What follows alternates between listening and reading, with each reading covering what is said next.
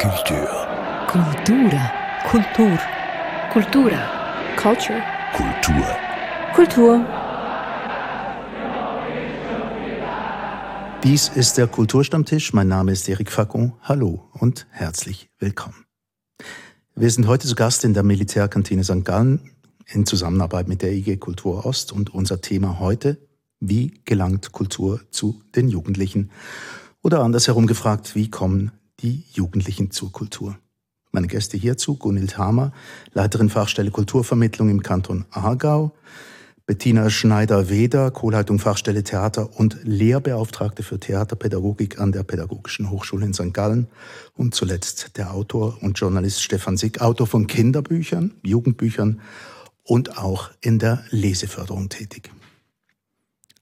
Als erstes möchte ich euch mit einer landläufigen und auch ein bisschen, ich gebe es zu, kulturpessimistischen Meinung konfrontieren. Ach, die heutigen Jugendlichen, die Jugend, die interessiert sich doch gar nicht für Kultur. Die lesen zum Beispiel auch gar nichts mehr. Stimmt denn das in eurer Erfahrung? Gunhild? Darf ich anfangen? In meiner Erfahrung stimmt das nicht. Ähm, ich finde, die kulturelle Nutzung hat sich verändert, hat sich verbreitert. Technologien und soziale Medien haben einen wichtigen Stellenwert äh, eingenommen bei der Verbreitung und Rezipierung von kulturellen Inhalten. Jugendliche lesen anders und schreiben anders, aber nicht weniger. Mhm. Da werden wir gleich darauf zurückkommen. Du bist in der Leseförderung tätig auch, mhm. Stefan? Ich war gerade eine Woche unterwegs bei Ostschweizer Schullesungen und ich kann beruhigen. Ich frage immer zum Einstieg, wer von euch liest gerne? Mhm. Und wenn es schlecht läuft, dann zeigen vielleicht zwei, drei auf. Wenn es gut läuft, ein paar mehr, manchmal sogar die Hälfte. Und ich, da, ich glaube, man darf es nicht auf das Medium Buch reduzieren. Mhm. Es wird Verschiedenes gelesen, unterschiedlich gelesen. Und ich erinnere mich immer an meine Jugend. Wenn man damals, wenn damals ein Autor gekommen wäre und gefragt hätte, wer liest, dann hätte ich aufgezeigt. Aber ich glaube, es wären auch nicht viel mehr gewesen. Also, dass es Jugendliche gibt, die viel lesen und gar nicht lesen, das war, glaube ich, immer schon so. Aber logisch, heute ist die Medienkonkurrenz viel größer. Mhm. Da werden wir sicher noch darauf zurückkommen. Deine Erfahrung, Bettina? Ich finde auch, dass sich das natürlich verändert hat, dass die Jugendlichen jetzt einfach andere und neue kulturelle Zugänge auch brauchen und die finden und immer wieder suchen und neu entdecken. Stefan, was mich jetzt wundernehmen würde, die erste Frage, die mir in den Sinn kommt, du fragst, liest hier jemand? Aber fragst du auch, was sie lesen? Also Gebrauchsanleitungen von der IKEA oder oder? Nein, nein, nein. Also Sie wissen ja, es ist ein Autor da und ich, sitze ja schon mit meinen Büchern vorne. Also es mhm. ist schon ganz klar, in welche Richtung es jetzt geht. Ähm, ich frage dann immer nach. Ähm, oft wird Fantasy genannt und dann wirklich so ganz dicke Schinken, 500 Seiten. Und das beruhigt mich dann, weil eben wie früher, es gibt Jugendliche, die richtig in dicke Bücher vertiefen können und nicht überfordert sind. Ähm, und was lesen die sonst? Also spannend ist, dass das wenig E-Books lesen. Also das ist immer das, was man als erstes erwartet. Sie sind immer an den Smartphones, an den E-Readern. Ähm, aber E-Books sind im, im Kinder- und Jugendbereich, das, das begegnet mir sehr selten. Mhm. Also wenn dann gedruckt und ich merke schon, es gibt immer noch Jugendliche, die, die wirklich gedruckte Bücher spannend finden. Also in einem Buch blättern können und mal was anderes machen. An den Smartphone ist man eh schon den ganzen Tag. Und wenn ich in eine Geschichte eintauchen will, dann muss das über ein anderes, anderes Medium passieren. Hm. Wie ist denn das bei dir? Du kommst aus dem Theaterbereich, Bettina. Genau, Wie sieht denn das dort aus? Genau, ich kann jetzt da eigentlich gleich einhängen. Ich hatte letzthin eine Diskussion mit den Studierenden über dieses Thema.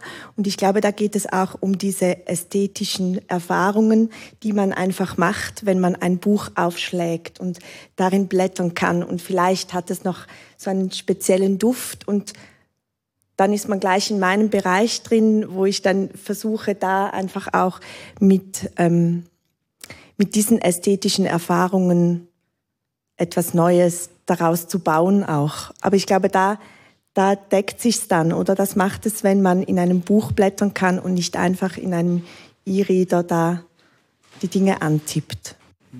Das Problem ist einfach, dass für viele Jugendliche das gar nicht mehr passiert. Also wenn ich in einem Elternhaus groß werde, in dem die Regale leer sind und nur Vasen in Regalen stehen und kein Buch herumliegt, ähm, dann habe ich fast keine Gelegenheiten, um mit, mit diesen mit, mit diesem haptischen in Berührung zu kommen.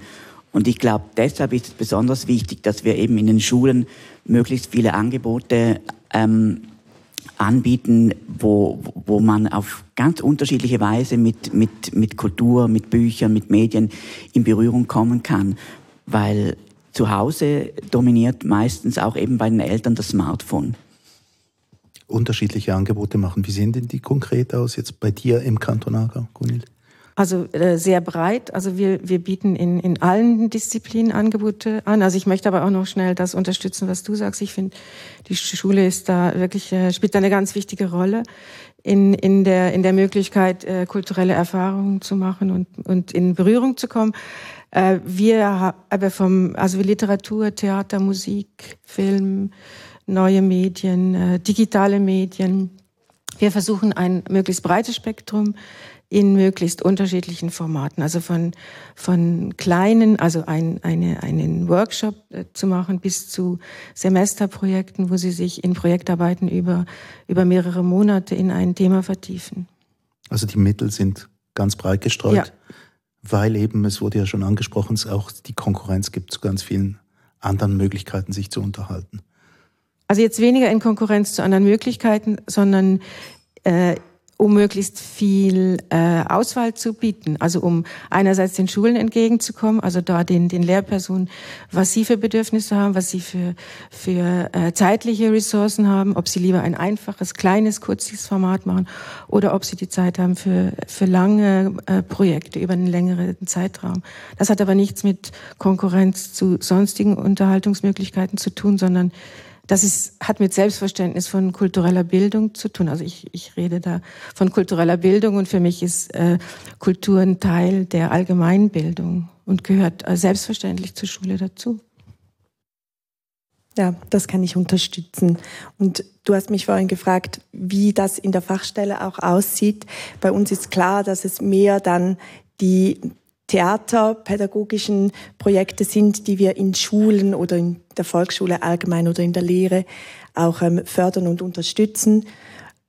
Und es geht dabei immer auch darum, den Lehrpersonen neue Zugänge zu bieten, Möglichkeiten zu bieten, wie sie auch ästhetische Erfahrungen in den Schulen, in den Schulzimmern generieren können. Das heißt, das Lehrpersonal wird gleichzeitig auch noch Ja, genau. Das sind, das sind dann die Lehrerinnen Weiterbildungen, die auch angeboten werden über die Fachstelle. Genau. Man muss natürlich auch sagen, Jugendliche sind nicht gleich Jugendliche, die haben ja die unterschiedlichsten Hintergründe und auch die unterschiedlichsten Zugänge überhaupt zur Kultur. Das ist natürlich schon eine Hürde, oder? Mhm. Also Stichwort Lehrperson. Ich glaube, das wird immer wichtiger, dass wir uns überlegen, wie können wir auch Lehrpersonen, ähm, wie können wir Lehrpersonen zeigen, wie, wie viel man mit Kultur machen kann. Ich höre oft von, von, von Lehrpersonen, ich habe keine Zeit, um was im Bereich kreatives Schreiben zu machen. Ähm, der Lehrplan ist schon so voll. Ähm, wir müssen Grammatik, wir müssen Rechtschreibung machen. Ähm, wie sollen wir da auch noch so Gefäße schaffen, um mal kreativ uns auf, auf, Texte einzulassen? Und dann höre ich aber gleich auch andere, die sagen, wir machen das sehr oft und wir können alles andere damit verbinden. Also ich glaube, es steht um Feld, was für eine Affinität hat die Lehrperson, wie, wie steht sie zur Kultur und, und sieht sie alle Chancen. Also Beispiel Schullesung, ähm, da kann es sein, dass sich eine Klasse mehrere Wochen auf die Lesung vorbereitet, dass sie ein Buch von mir lesen, dass die Schüler total neugierig sind, welche Person steckt hinter diesem Buch, was hat sie sich überlegt. Dann findet die Lesung statt, es kommen ganz viele Fragen äh, und dann macht man sogar noch weiter, man liest ein zweites Buch ähm, oder macht mit einem Buch weiter, das der Autor erwähnt hat. Ähm, das ist eine große Chance, um, um mehrere Wochen äh, damit zu arbeiten. Und dann gibt es eben das andere, dass die Lehrperson eine Schullesung einfach so als Zwischenprogramm äh, sieht, also quasi zur Auflockerung. Es wird nichts vorbereitet, der Autor kommt, 60, 70 Minuten, spannendes Programm, die, die Jugendlichen sind eigentlich dabei dann ist der Autor wieder weg und man macht mit dem normalen Programm weiter. Und, mhm. Also ähm, es hat wie keine Folgen. Genau. Und ich glaube, da ist eben wichtig, dass, dass die Lehrpersonen selber merken, ähm, das, das bietet so viele Chancen und das ist nicht mehr selbstverständlich. Also man denkt immer, dass, dass Lehrpersonen, dass die, dass die sich für Bücher interessieren, dass die belesen sind. Aber ich merke immer mehr, dass so die, die neuen Lehrpersonen, die jetzt die PHs ver verlassen, dass die genau eben auch so in der Digitalisierung aufgewachsen sind und oft gar keine Bücher lesen, auch keine Bücher kennen, keine Autoren kennen. Und, und das beschäftigt mich sehr, weil ich glaube nicht die Jugendlichen sind das Problem, sondern die Multiplikatoren. Also wer, wer kann diese Leidenschaft für, für Bücher oder für Kultur allgemein weitergeben? Die Multiplikatoren als Problem. Also wenn du, du hast jetzt gerade von diesen Lehrpersonen gesprochen, die jetzt aus dieser pädagogischen Hochschule rauskommen in dieser Digitalisierung. Und tatsächlich, ich denke, da, da fängt es schon an. Es fängt hier schon an im Bereich der ästhetischen und kulturellen Bildung, da wieder Möglichkeiten zu schaffen, Dinge anders und neu zu denken, auch in der Lehre selbst, um da auch wieder Freiräume zu generieren und Möglichkeiten aufzuzeigen. Und da sehe ich schon jetzt auch in der Fachstelle Theater ein großes Potenzial, dass wir aus dem Institut Ästhetische und kulturelle Bildung heraus, wo wir angegliedert sind, da auch wieder neue Lehrformen generieren können, die auch eine, wieder diese Offenheit und diese Lust und diese Leidenschaft wecken, um dann Kultur im Schul- und Klassenzimmer zu leben. Ich hatte im Gymnasium einen Lehrer, der mit Begeisterung zur Sache ging, wenn es um Kultur ging. Das war der Deutschlehrer. Und der hat so und so viele Leute beeinflusst in der Richtung. Ich habe das Wirtschaftsgymnasium gemacht. Und von den sechs Leuten, die nachher nicht in Wirtschaft studiert oder, oder Jurist, äh, Jurisprudenz studiert haben, wurden alle irgendwie kreativ und bei allen war es nachher der Deutschlehrer. Also es ist die Lehrperson ist ja auch recht zentral. Ja, klar, die Lehrperson ist ein wichtiger Multiplikator, das ist klar. Es sind auch die Lehrpersonen, die die Zugänge zur Kultur im Unterricht ermöglichen, weil es findet ja in der Unterrichtszeit statt. Aber ähm, ich finde, es gibt sehr, sehr viele Lehrpersonen, die, die da eine Offenheit mitbringen, auch die, die Kulturschaffenden in die Schule reinzulassen, also Expertinnen, zusätzliches Expertenwissen äh, zuzulassen und damit ihr, ihr Repertoire erweitern und das auch so, also kennst du ja wahrscheinlich auch, oder? Auch, auch sehr schätzen, also diese, die andere Art des, des Lernens, die, die, die andere, also andere Methoden, äh, die, die angewendet werden und das ist eine, eine Bereicherung für, für ihren eigenen Unterricht und, und kann sie in dem Sinne in, in, in, in ihrer Tätigkeit äh, weiterentwickeln. Jetzt mal äh, konkret ihr beiden, die mit jungen Leuten arbeiten, in welchem Alter, in welcher Altersmarge befinden sich denn die oder in welcher Schulstufe vielleicht? Also wo wirst du gebucht zum Beispiel, Stefan? Ja, also ich bin meistens Mittel- und Oberstufe, manchmal auch an Berufsschulen oder Gymnasien, aber so Schwerpunkt ist bei mir wirklich so dritte bis neunte Klasse. Mhm. Ja. Das heißt von Alter von acht bis aufwärts. Bis 16 so, ja, mhm. genau. Das sind ja natürlich dann schon Unterschiede, oder? Wie sieht es denn bei dir aus? Bei uns ist es ganz unterschiedlich, von Kindergarten bis mit Oberstufe. Und ich denke jetzt auch zum Beispiel das Angebot der Schultheatertage Ostschweiz, wo wir ja ganz gezielt Schulklassen ansprechen die sich dann gegenseitig auch Theaterstücke zeigen, die mit einer Theaterpädagogin zusammen entwickeln können. Da werden alle Schulstufen auch angesprochen. Dieses Jahr, normalerweise ist es ab der dritten Klasse und dann nächstes Jahr dann ab der ersten Klasse, weil das Jubiläum dieser Schultheatertage ist. Also es, genau, das Ziel ist eigentlich alle Schulstufen, alle Zyklen anzusprechen. Mhm. Also alle Altersstufen eigentlich. Mhm bis Ende Gymnasium, würden wir mal sagen. Hm, wer definiert denn eigentlich, was denn da Kultur ist? Oder was man diesen Jugendlichen, äh, wo, dass man den Jugendlichen dann näher bringen möchte? Also ich kann da gerne darauf antworten. Also es gibt natürlich die offiziellen Definitionen für mhm. Kultur von der UNESCO, vom Bund, von den Kantonen. Aber ich glaube, es ist wichtig, äh, mit den Jugendlichen den Diskurs zu führen, was Kultur für sie ist. Also auch wir äh, müssen uns immer wieder damit auseinandersetzen, weil Kultur sich bewegt und nur wenn sie sich bewegt, bleibt sie lebendig. Und wenn man jetzt zum Beispiel ähm, schaut, dass jetzt der Rock, Pop, Hip-Hop vor äh, 20 Jahren noch nicht äh, gefördert wurde äh, in der, in der offiziellen Kulturförderung, inzwischen ist es so, oder Games sind, sind, sind ähm, anerkannte äh, äh, Games werden gefördert, Games äh, bieten extrem viel Zugänge für ähm, Re Regisseurinnen, Grafikerinnen, äh, Autorinnen etc. Das ähm, ja, ist ein, ein, ein Aushandlungsprozess und da bietet die Schule eine gute Möglichkeit, wenn sie eben diese, diese, diese, diese Vielfalt äh, ihnen, ihnen zur Verfügung stellt, mit, sich mit dem auseinanderzusetzen und dann auch zu diskutieren. Zu meiner Zeit war das wie ein kultureller Kanon, den man abzuarbeiten hatte. ja, ich gebe es zu. Da waren unter anderem Goethe, äh, war da mit dabei, jetzt literarisch gesehen, da war Shakespeare dabei und französischer Seite vielleicht Balzac oder Zola. Und wenn man das gemacht hatte, wenn man dann eingehängt hat, hat man halt eingehängt und sonst halt nicht. Ja, also da machen wir natürlich die Tür für viele Leute dann gleich zu, wenn wir uns, uns heute auf, auf diese äh, Literatur beschränken. Ich würde den, Liter äh, den Kulturbegriff wirklich ganz weit aufmachen. Und ich versuche bei meinen Lesungen immer äh, bei der Lebenswelt der Jugendlichen anzuknüpfen. Und da ist natürlich Netflix jetzt ein großes Thema.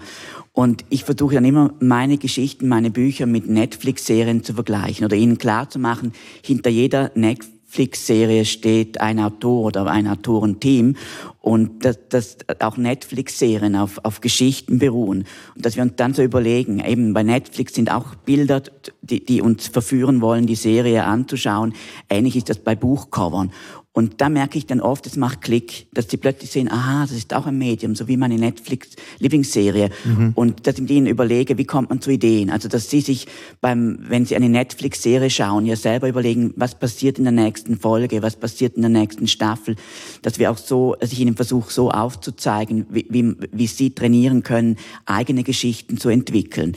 Und Netflix als Teil der Kultur zu sehen, ich, das ist wirklich sehr mutig, aber ähm, ich glaube, man muss da ansetzen, dass man, dass man, dass man das sehr niederschwellig macht. Ich glaube, und das war, glaube ich, auch in meiner Jugend so, äh, ich als Leser, ich, ich, ich habe in meiner Jugend viele Problembücher gelesen. Also ich bin schwanger, was muss ich, was kann ich jetzt machen? Oder Dro 19 drogenabhängig und, äh, und so weiter, oder? Also da gab es ja vor, vor 20 Jahren, war es ein großer Trend. Und ich bin so zum Lesen gekommen und ich glaube, man darf da keine Berührungsängste haben und man sollte da auch nicht irgendwie abwerten oder das gegeneinander ausspielen. Also ein Beispiel aus, aus, aus, aus meinem Beruf. Ich bin ja einer der drei Personen, die den Books Verlag gegründet haben.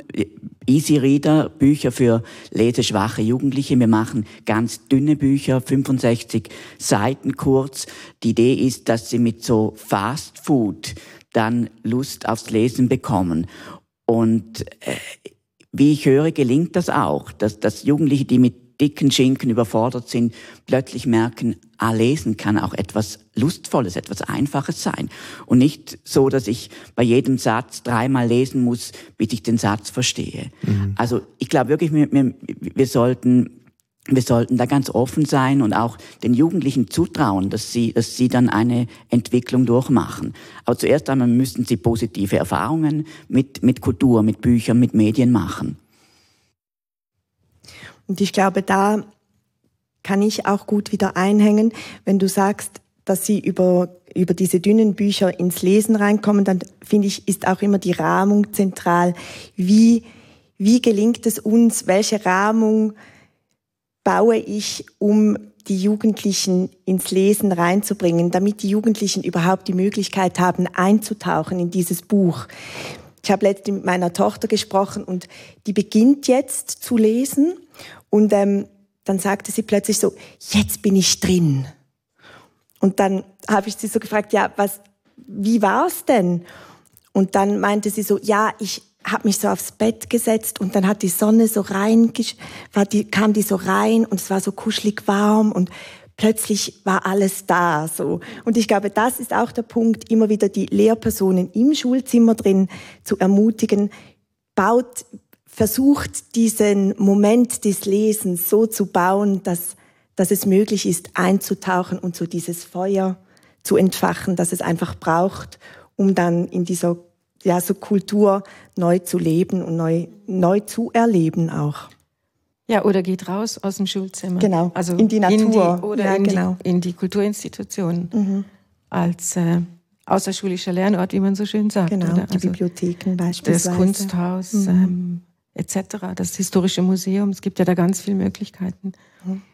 ist denn nicht die Schule per se einfach schon eine Hürde für das Ganze? Also, dass man irgendwie Kultur zum Schulfach macht und da wird so ernst wie Mathematik. Also nochmal, äh, Schule ist eine Chance, finde ich, absolut, weil Schule bietet Chancengleichheit.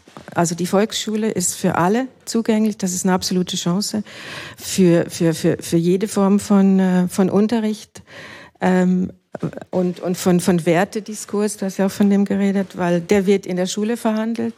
Es wird auch sich immer mehr auf die Schule verlagert an gesellschaftlichen ähm, Anforderungen. Und äh, ja, Kultur ist, ist ein Teil davon. Also das haben wir vorhin, vorhin schon mal gesagt, es, es, es bietet äh, so viele Möglichkeiten und wenn man den Lehrplan ähm, entsprechend interpretiert, der, der, der lässt so viel offen. Also es gibt unglaublich viel Anknüpfungspunkte in den, in den Unterrichtsfächern, die schon da sind, in den, also nur schon das Stichwort, was jetzt gerade sehr aktuell ist, also BNU, also Bildung zu, für nachhaltige Entwicklung.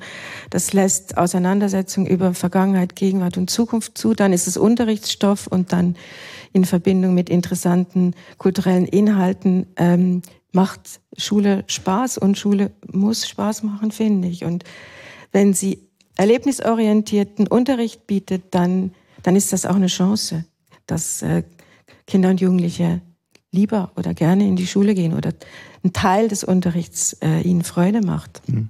Ich habe einfach, ich stelle die Frage drum, weil ich schon häufiger Jugendlichen zugehört haben, die so Sachen sagen wie, oh, nächste Woche habe ich eine Matheprüfung und dann kommt noch dieses und dann kommt noch jenes und in Geografie und dann kommt auch noch irgendein Buch, das man noch lesen muss. Und dann fällt das, das Buch irgendwie hinten vom, vom Lastwagen runter, irgendwie. Habe ich so den Eindruck gekriegt schon. Ja, also ich sehe das Problem, dass, dass, dass dann zu intensiv mit, mit Inhalten gearbeitet wird. Also dass dann nach jeder Leseseite gleich ein Arbeitsblatt kommt und ich muss nach jedem Kapitel zehn Fragen beantworten. So macht Lesen natürlich total Spaß. Ähm, Klar. Also ich glaube auch, die Schule bietet die Chance, dass wir wirklich alle erreichen. Also wenn ich als Jugendbuchautor eine Lesung in einer Buchhandlung mache, dann kommt niemand. Ähm, aber da bin ich bei den Jugendlichen. Alle haben einmal mit meinen Geschichten mit einem Autor zu tun. Und ähm, das, der Funke springt nicht bei, bei jedem über, das ist klar. Das ist aber die Chance ist da. Und ich würde mir wünschen, dass, dass, dass Lehrpersonen mehr auf eben auf Atmosphäre setzen. Also ich muss nicht an meinem, an meinem Platz bleiben, um, um, um das Buch zu lesen. Ich darf mich unter den Tisch setzen oder ich darf mir eine stille Ecke irgendwo im Gang oder draußen auf dem Pausenplatz suchen oder die Lesung findet in der Bibliothek statt oder wir gehen mal gemeinsam in eine Buchhandlung und die Buchhändlerin stellt uns die Bücher vor. Also, dass man rausgeht, dass man ähm, dorthin geht, wo, wo Autorinnen und Autoren sind, Literaturfestivals, Buchmessen. Also ich glaube, da gibt es ganz viel Potenzial und das wäre wichtig so als Kontrast zum wir arbeiten, wir bearbeiten im Deutschunterricht ein Buch und da haben wir ein klares Ziel und Lehrplanthema und so weiter.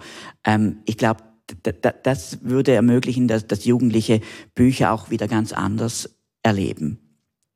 Und vielleicht noch ein Satz, dass Jugendliche auch selber auswählen dürfen. Also ich merke oft, Klassenlektüre ist immer noch ähm, sehr stark im Fokus, dass die ganze Klasse das gleiche Buch liest. Mhm. Aber, aber dass ein Buch allen gefällt, also ja, die dieses Buch muss man, glaube ich, noch erfinden. Und dass, dass, dass, dass Jugendliche selber sich entscheiden können ähm, für ein Buch. Und also ich glaube, immer müsste da viel kreativer sein. Also ich denke, da sind ganz viele Lehrpersonen auch schon extrem kreativ. Ich wollte noch einhängen bei dem, was du gesagt hast, mit diesen Zugängen schaffen. Und ich glaube, da ist eine kulturelle Verankerung in der Schule einfach extrem wichtig, weil es reicht ja nicht, etwas einmal zu tun.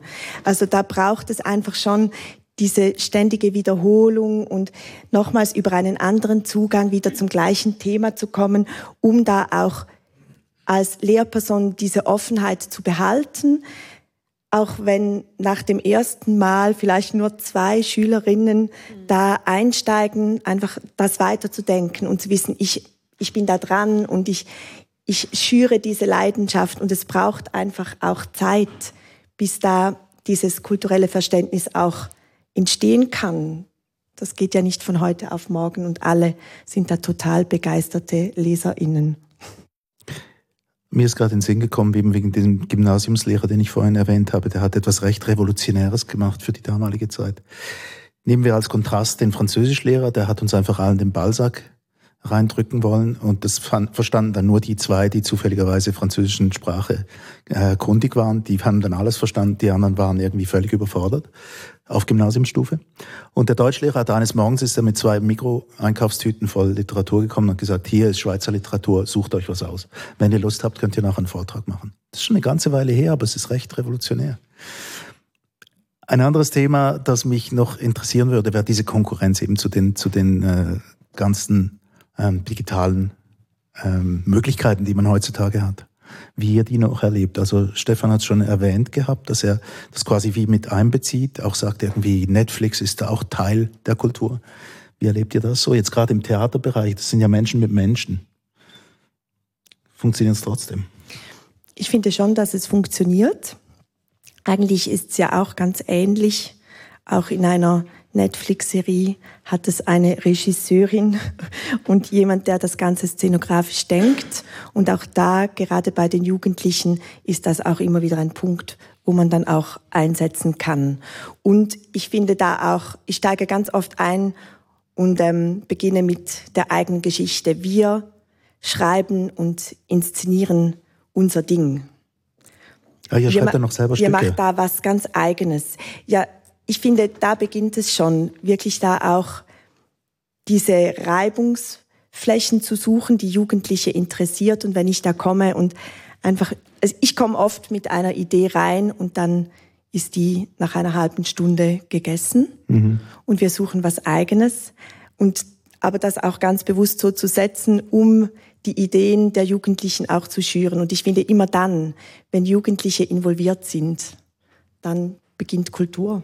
Ja, absolut. Also das ist A und O, würde ich sagen, dass sie, sie involviert sind und sie ihre Interessen äh, einbringen können. Also dass, dass, dass sie sich mit dem auch und, und transformieren können in, zu ihren Inhalten und dann können sie auch mit Klassikern umgehen. Also wenn sie sie äh, also ich habe äh, letztes Jahr ein Stück Antigone als Klimaaktivistin. Das funktioniert äh, sehr gut. Oh, und ich wollte noch zu dem sagen, ergänzen, was du gesagt hast. Also es geht ja auch um die Aus, also einerseits die Kreativität in den digitalen Medien. Also man kann selber Filme ähm, produzieren in kleine Videos. Und in der Kommunikation, also auch die Jugendlichen, die Theater machen, verbreiten dann ihre, ihre Aufführung oder ihre Proben über, über digitale Medien. Also es geht ja nicht nur um, ums Produzieren, sondern auch ums, ums, ums, ums äh, Kommunizieren und Interagieren. Und da sind digitale Medien einfach, einfach nicht mehr wegzudenken. Aber ich würde sie als Chance und nicht als Gegner. Als Hindernis. Halt nicht als Hindernis, ja, ja, nein. Ja. Ähm, jetzt trotzdem, mich würde es mal konkret interessieren, mit was für Ideen kommen denn die jungen Leute da an? Hast du ein konkretes Beispiel?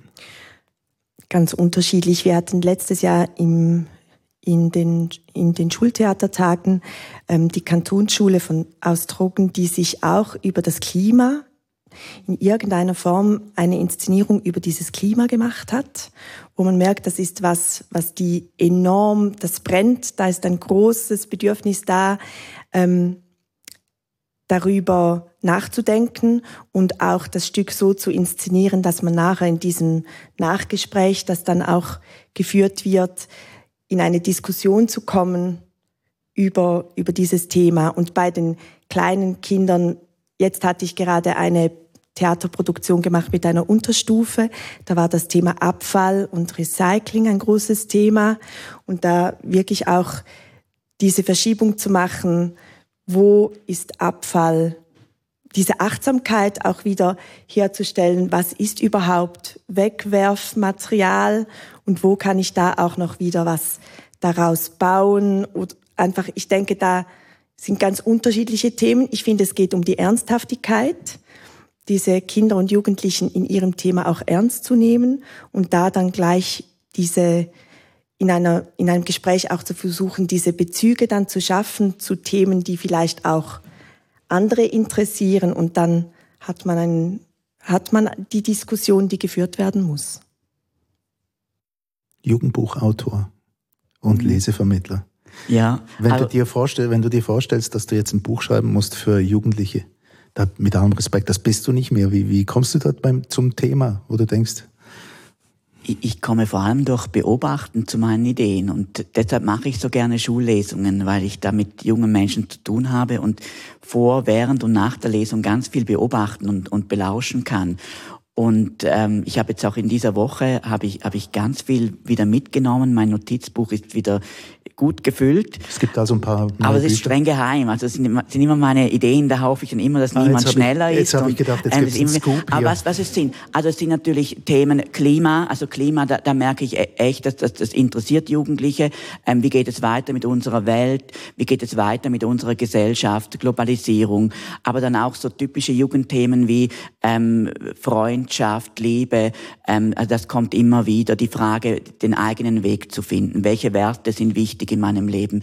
Dann auch die Frage der Berufswahl, also wie, für was möchte ich meine Zeit investieren. Also es kommt ganz viel oder, oder auch das Thema Migration. Ähm, Heimat, also äh, ja, also es sind einfach so ein Spiegelbild unserer heutigen Gesellschaft und äh, da gibt's einiges Neues, aber auch vieles, das sich einfach immer wiederholt. Und das sieht man auch sehr schön, wenn man zurückblickt, Jugendbücher vor 20 und vor 40 Jahren, eigentlich sind es immer wieder die gleichen Themen, die da auftauchen. Ähm, das, das ist einfach Teil des, des Erwachsenwerdens, also seinen eigenen Weg finden, sich ablösen. Ich werden meine Identität entwickeln. Ja. Interessant finde ich das Stichwort Heimat. Ist das bei dir auch schon vorgekommen im Theater? Also dieses, dieses woher komme ich, ähm, woher kommen meine Eltern, in was für einer Welt wachse, wachse ich auf? Ja, tatsächlich. Ähm, ich hatte einmal einen Theaterkurs hier in der Stadt St. Gallen viele diverse Jugendliche, viele verschiedene Kulturen, die in diesem Schulhaus zusammen unterwegs sind. Und da kommt Heimat als Thema automatisch auf, weil ja jede Heimat auch mit Kultur verbunden ist. Und wir haben dann so ein Potpourri von Kulturen versucht zu bauen in dieser Woche drin. Mhm. Und ja, Heimat, Identität, ja, aber eben diese, diese ganzen ähm, Herkünfte, die da zusammenkommen in einer Klasse, ist natürlich auch ähm, eine Herausforderung für tatsächlich für das Lehrangebot, oder? Gunhild. Ja, da sind wir wieder beim, bei dem, beim Diskurs. Also dann bei der Aushandlung, was heißt das für mich, was heißt das für dich äh, mhm. als Gruppe? Äh, also eigentlich auch ein Abbild unserer Gesellschaft. Wir müssen uns ja auch mit dem auseinandersetzen, wer wir sind und was wir sind. Und da bietet auch, also wir haben, wir haben zum Beispiel äh, im, ähm, in Zusammenarbeit mit Museen ist das oft das Thema Herkunft, wo, also gerade historische Museen, wo, wo das aufnehmen und wo mit, mit Schulen zusammenarbeiten und auch die Gegenstände zulassen, die für sie ähm, aufbewahrungswürdig sind. Also wenn man, wenn man eine historische Sammlung hat und dann die, die Kinder und die Jugendlichen fragt, was würdest du denn da reintun in deiner Stadt, dann kommt man in eine ganz interessante Diskussion, weil die verändern sich natürlich über die Zeit. So. Also es ist viel weniger Frontalunterricht als früher, habe ich so den Eindruck, und viel mehr ein gemeinsames Erarbeiten. Genau. Ja. Das ist noch ein, ein Stichwort, das mir noch eingefallen ist. Wir haben jetzt schon ein paar ähm, Charakteristika festgehalten von Sachen, die das sein sollte, möglichst nah an der Lebenswelt für die jungen Leute. Etwas dieser spielerische Umgang scheint mir auch ganz wichtig. Ich glaube, ein spielerischer Umgang, wenn man lernen möchte, wenn so, man träumt ja immer von diesem intrinsischen, diesen intrinsischen Lernmomenten, dann braucht es diesen spielerischen Umgang, weil das, was, worin Kinder ExpertInnen sind und auch Jugendliche, hoffe, dass sie immer länger darin bleiben, ist das Spiel. Auf, in ganz unterschiedlichen Ebenen und auf ganz unterschiedlichen Ebenen sind Kinder Expertinnen des Spiels. Und da sind die Lerninhalte drin. Und es soll auch witzig und es darf auch absurd sein. Also wir machen dann immer so spontane, äh, dass wir spontan eine Geschichte entwickeln. Ich habe Stichwort beobachten gesagt und dann versuche ich Ihnen zu zeigen, dass ich alle Räume immer beobachte und dann versuchen wir, also ich hoffe dann immer, wir sind in einem kreativen Schulzimmer mit einer kreativen Lehrperson, die ganz viele schräge äh, Gegenstände und so im Raum hat, wo wir dann kreativ so uns überlegen können, was machen die miteinander oder warum sind die hier? Und das wird dann oft total schräg und absurd, aber ich glaube, da kann man wirklich zeigen, hey, es muss nicht immer todernst sein, es muss nicht immer schon klar auf ein Ziel hin äh, gerichtet sein, sondern du darfst einfach ein, mal ein bisschen experimentieren und in diesen Experimenten kann dann plötzlich etwas Geniales entstehen. Mhm. Also Kultur kann auch Spaß machen, in anderen Genau. Worten. Ich möchte trotzdem noch mal auf die, ähm, auf die digitale Welt zu sprechen kommen, also weil ich erlebe auch viele Jugendliche, die ähm, halt das Handy so als Allerheilmittel einsetzen gegen jede Form von Langeweile. Und Langeweile ist etwas, was ältere Generationen vielleicht ein bisschen besser kennen. Und es gibt auch Leute, die behaupten, es sei Teil des kreativen Prozesses, dass man sich mal langweilt, auf sich selbst zurückgeworfen ist und dann etwas erfindet daraus. Jetzt, ihr zwei jetzt im Speziellen, ihr kämpft ja auch ein bisschen gegen diese Apparat an, behaupte ich jetzt einfach mal. Ihr dürft mir aber gerne widersprechen.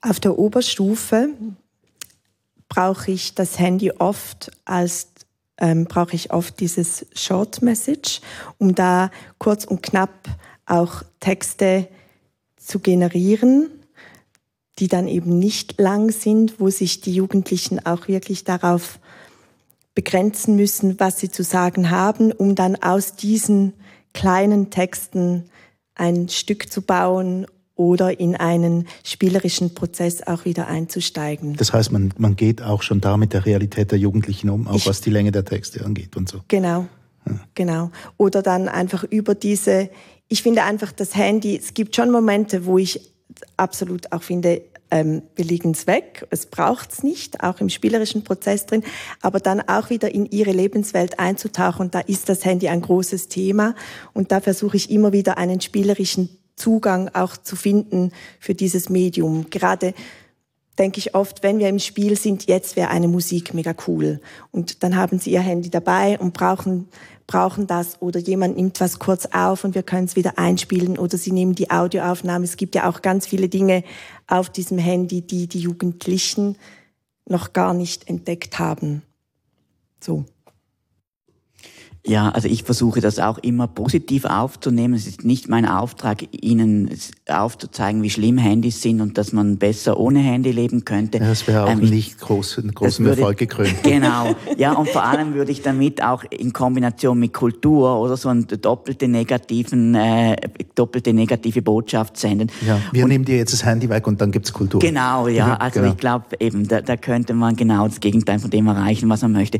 Ich versuche das aufzunehmen, eben für, äh, so wie du, mit, mit das, das, wenn wir uns Geschichten überlegen, was könnte mit dem Handy passieren oder eben ohne, ähm, da- dass wir, dass wir so, so WhatsApp-Dialoge entwickeln und, und uns aus solchen und, und uns überlegen, schau mal deine WhatsApp-Nachrichten an und versuch aus einer, einer Nachricht eine ganze Geschichte zu erfinden, solche Sachen. Also auch hier wieder spielerisch und eben das ist Teil von, von, von ihrem Alltag und und was ich schon auch merke, also dass es auch immer mehr Jugendliche gibt, die, die, die, die das auch differenzierter sehen, die Handys nicht einfach nur so nutzen, sondern sich auch wirklich überlegen, was macht das mit uns und auch merken, es tut mal gut, das für eine Zeit wegzulegen. Ja, Also weil es auch ein Zeitfresser ist, da sind wir uns ja einig, oder? Ja. Mhm.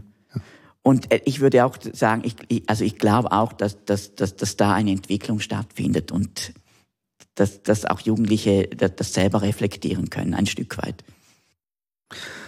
Wir laufen hier jetzt mit einem ganz positiven Gefühl raus äh, nach dieser Diskussion. Ich habe euch eingangs mit, dem- mit dem äh, Klischee der äh, Jugendlichen konfrontiert, die äh, gar nicht mehr so richtig wollen. Und wenn ich richtig verstanden habe, ist dem gar nicht so. Sie lesen einfach und verhalten sich anders. Ähm, jetzt braucht man nur noch die Mittel und die Zeit dafür. Und jetzt Gunhild, äh, ihr gebt euch ja im Kanton Aargau die Mittel dazu schon. Ja, die geben wir uns, ja. Mhm. Also ähm, eben die, meine Arbeit, also die Arbeit, die ich mache und mein Team, wir sind äh, beim, beim Kanton, wir sind eine kantonale Fachstelle mit, mit Mitteln, äh, diese, diese kulturellen Angebote finanziell auch zu unterstützen. Und wir sind da inzwischen sehr zufrieden auch mit, mit den Möglichkeiten, die wir da haben. Und ich möchte noch schnell bei dir anschließen, weil äh, diese, dieses, du hast, du hast das Stichwort äh, dauerhaft, also äh, das, das, das ist ähm, für mich was ganz Zentrales, dass es eben permanent zur Verfügung steht äh, und nicht nur einmal, sondern dass sie, dass sie, dass sie das ganze Jahr und über eine längere Zeitspanne von oder eigentlich am liebsten unbegrenzt wissen, wir können das nutzen und wir können das zu günstigen Konditionen nutzen. Das ist, äh, glaube ich, ganz zentral. Und du Du bist Angestellte des Kantons. Ja. Die Mittel kommen von dort. Die kommen von dort, ja. Ja, ähm, war denn das politisch ein großer Kampf, um diese Mittel zu kriegen? Weil man weiß ja, dass nicht immer nur Politik und, und Kultur nicht immer die besten Freundinnen und Freunde sind. Das war schon eine Arbeit. Also uns gibt's ja jetzt schon schon lang, schon äh, ähm, und und das war ein, ein stetiger Prozess, auch mit der mit der Politik. Äh, wir haben klein angefangen und durften dann aufgrund der Erfolgszahlen, die wir haben, immer größer werden und wachsen. Und ich sage immer, auch Politiker sind Eltern, auch Politikerinnen schicken ihre Kinder in die Schule und wenn die nach Hause kommen und sagen, hey, wir haben da einen super tollen Autor, eine Lesung gehabt, dann äh, spiegelt sich das äh, im, im Parlament schlussendlich. Hm. Hoffen wir mal, dass es so bleibt. Ähm, ich wollte nur noch äh, anführen, ganz zum Schluss, ähm, dass ich also überhaupt nichts gegen Sola oder Balzac habe. Ähm, ich war kürzlich in Frankreich und habe dort etwas entdeckt, was mir sehr Eindruck gemacht hat, nämlich, dass man diesen Klassiker in Frankreich alle in Taschenbuchausgabe für drei Euro kriegt. Und ich glaube, das Ganze wird ganz heavy subventioniert vom französischen Staat, einfach um den Leuten diese Literatur näher zu bringen. Das ist eigentlich auch ein, ein gesunder Schritt und vielleicht wäre es mal politisch überdenkbar weiß es nicht. Nun, herzlichen Dank für dieses Gespräch. Heute hier in der äh, Militärkantine in St. Gallen. Gunhild Hamer, Bettina Schneider, Weder und Stefan Sieg. Mein Name ist Erik Fackum.